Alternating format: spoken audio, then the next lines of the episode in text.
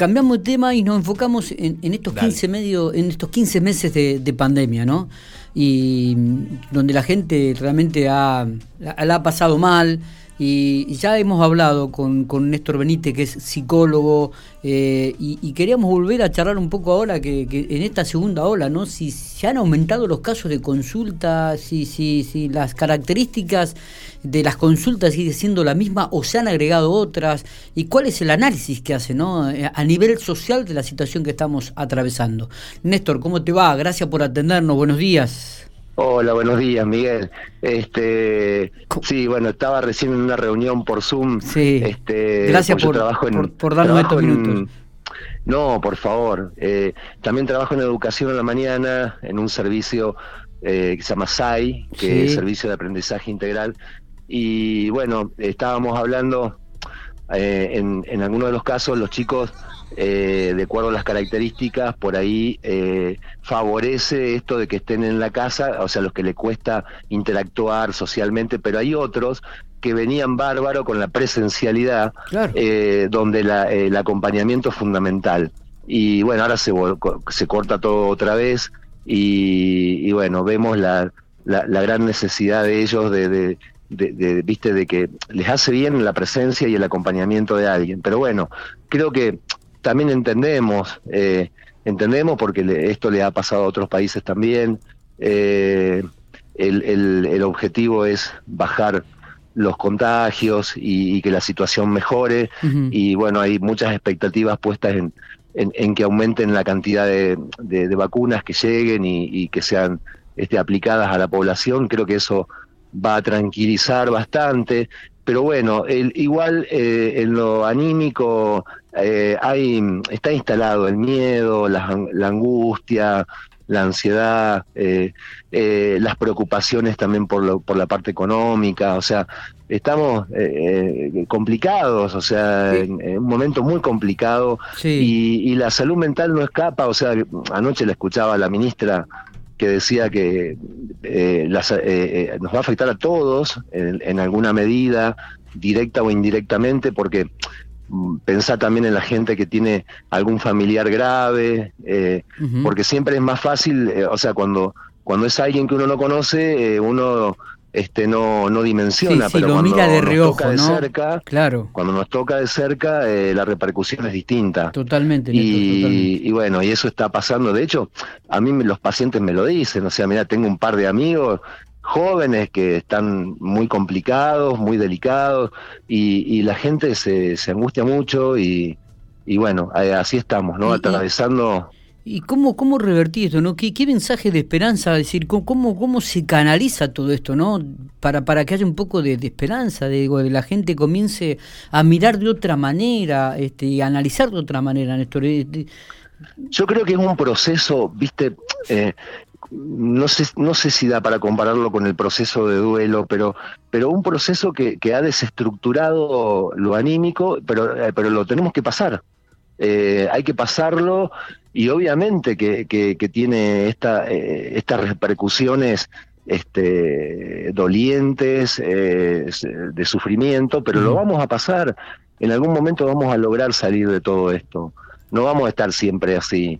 el tema es en el mientras tanto, ¿no? ¿Cómo, cómo, de qué nos agarramos, cómo nos ayudamos entre todos, y es fundamental esto de lo colectivo, de, de, ayudarnos, eh, de pensar en el otro, de que no es solamente me salvo yo y, ya está. O sea, creo que acá es donde se ve, digamos, eh, esta cuestión, eh, este, esta, esta dimensión de la importancia de lo que es una comunidad, de lo que es un pueblo, de lo que es un país.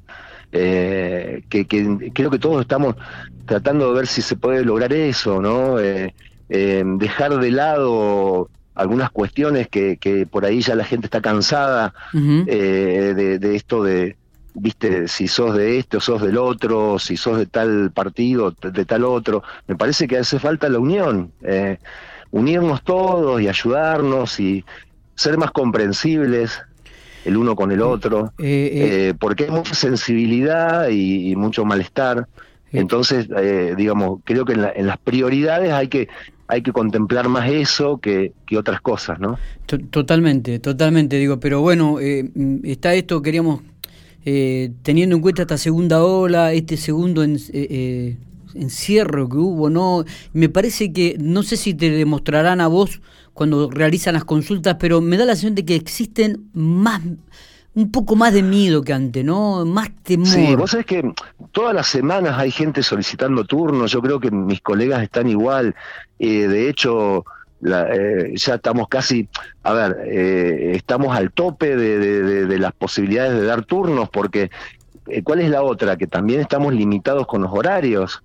ahí hay una, una dicotomía, porque incluso en, en los puntos sobre los certificados para los esenciales, nosotros tenemos que estar buscando a ver dónde podemos encajar. O sea, no, no, está clarito, por ejemplo, así como está la atención médica, la atención eh, para hacer análisis en los laboratorios, o las veterinarias o las ferreterías, tendría que estar claro atención psicológica, por ejemplo, y no lo está.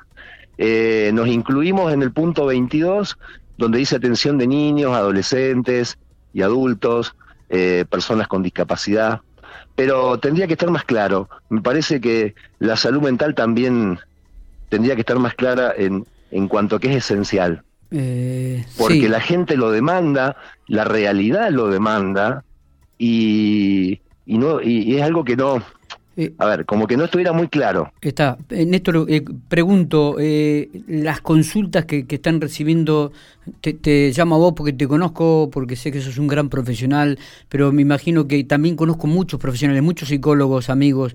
digo, las consultas que están recibiendo ustedes, ¿solamente se circunscribe a gente adulta, mayor adulta, o jóvenes, o personas también adolescentes? Pregunto.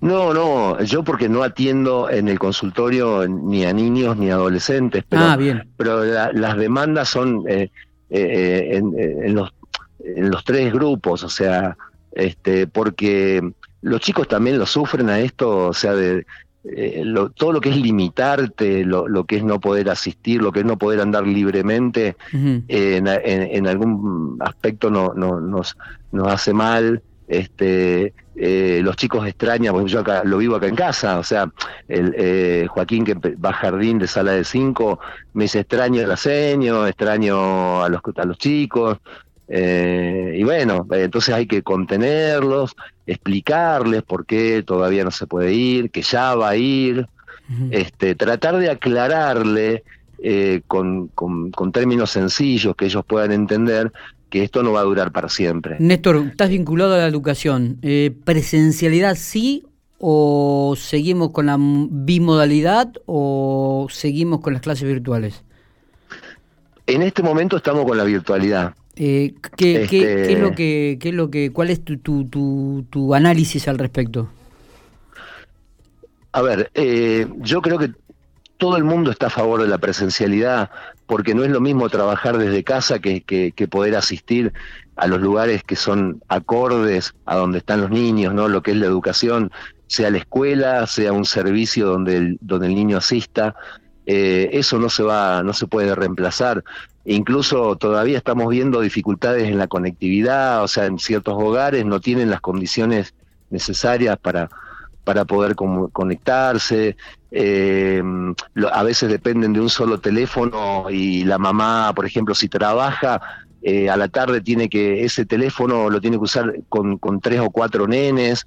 Eh, no, no, no es que no es que es la mejor de las opciones, pero bueno, es lo que, a ver, es lo que nos está tocando y, lo entendemos desde el punto de vista epidemiológico, que creo que es lo que se prioriza pero eh, desde el punto de vista, ni bien se pueda, ni, ni bien haya una baja de casos, se eh, haya más gente vacunada, creo que va a ser eh, necesario y volver a la presencialidad.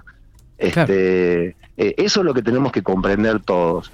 En casa, por ejemplo, es muy difícil. Yo tenemos dos nenes chiquitos. Imagínate, recién estaba con el nene a UPA en la, en la reunión y no es de lo más cómodo. Este, eh, pasa en todos los hogares, ¿no? Este, se, se, se, complica un poquito. Eh, Y es como que, bueno, tenemos que, entenderlo, pero, pero en realidad todos deseamos poder volver a, a, a, como estábamos antes, ¿no? A, esa, a esa realidad que no sé si va a ser igual igual del todo, pero por lo menos que se aproxime. Sí, que se aproxime, ¿no? Que podamos tener una cierta libertad, que, uno se pueda juntar también con sus seres queridos, este, y, de repente este, eh, por ejemplo, en el caso de las sesiones, el, el colegio siempre dice que tenemos que priorizar la atención virtual. Bueno, eh, es para, digamos, para, para que no haya tanta circulación, que es lo que a lo que está apuntando también el gobierno, ¿no? Sí, sí. Este, pero ¿qué pasa? También tenés que garantizar que esa, esa, esa virtualidad estén dadas las condiciones para hacerlo. Eh, yo en mi caso particular prefiero ir al consultorio porque es el lugar apropiado, adecuado, donde no se va a juntar nunca un paciente con otro, mantengo la distancia, la higiene. Eh, en cambio, en casa yo no podría hacer una sesión virtual porque no tengo las condiciones, digamos, eh, por, la, por la cantidad que somos en la casa. y los pacientes, bueno, no algunos sí acceden y otros no, porque tampoco disponen de la privacidad o, de tener este eh, qué sé yo, una computadora para eso. Eh, por eso digo que hay de todo y se mezcla todo, pero bueno, lo importante es que lo que hagamos, lo hagamos bien, eh, con seriedad, con responsabilidad y, darle a la salud mental la importancia que se merece. Totalmente. Este, totalmente. Néstor, eh, Néstor, gracias por estos minutos, eh. gracias por, por charlar. Queríamos tener un poco la palabra de un profesional, de cómo la gente está viviendo esta situación. Me parece que nada mejor que un psicólogo que está con la gente, que charla para reflejar la situación por la cual estamos atravesando en esta querida sociedad después de 15 meses de pandemia.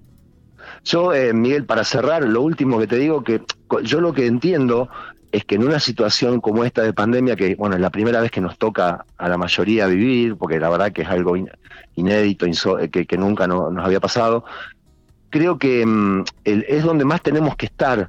O sea, el, el, cada uno desde su lugar, desde su lugar, estar y acompañar y, ayudarnos entre todos. Ese es el, el, concepto que yo tengo de esta situación que estamos viviendo. Está, está, perfecto. Gracias, Néstor. Abrazo grande, querido amigo. Un abrazo para todos ustedes ahí.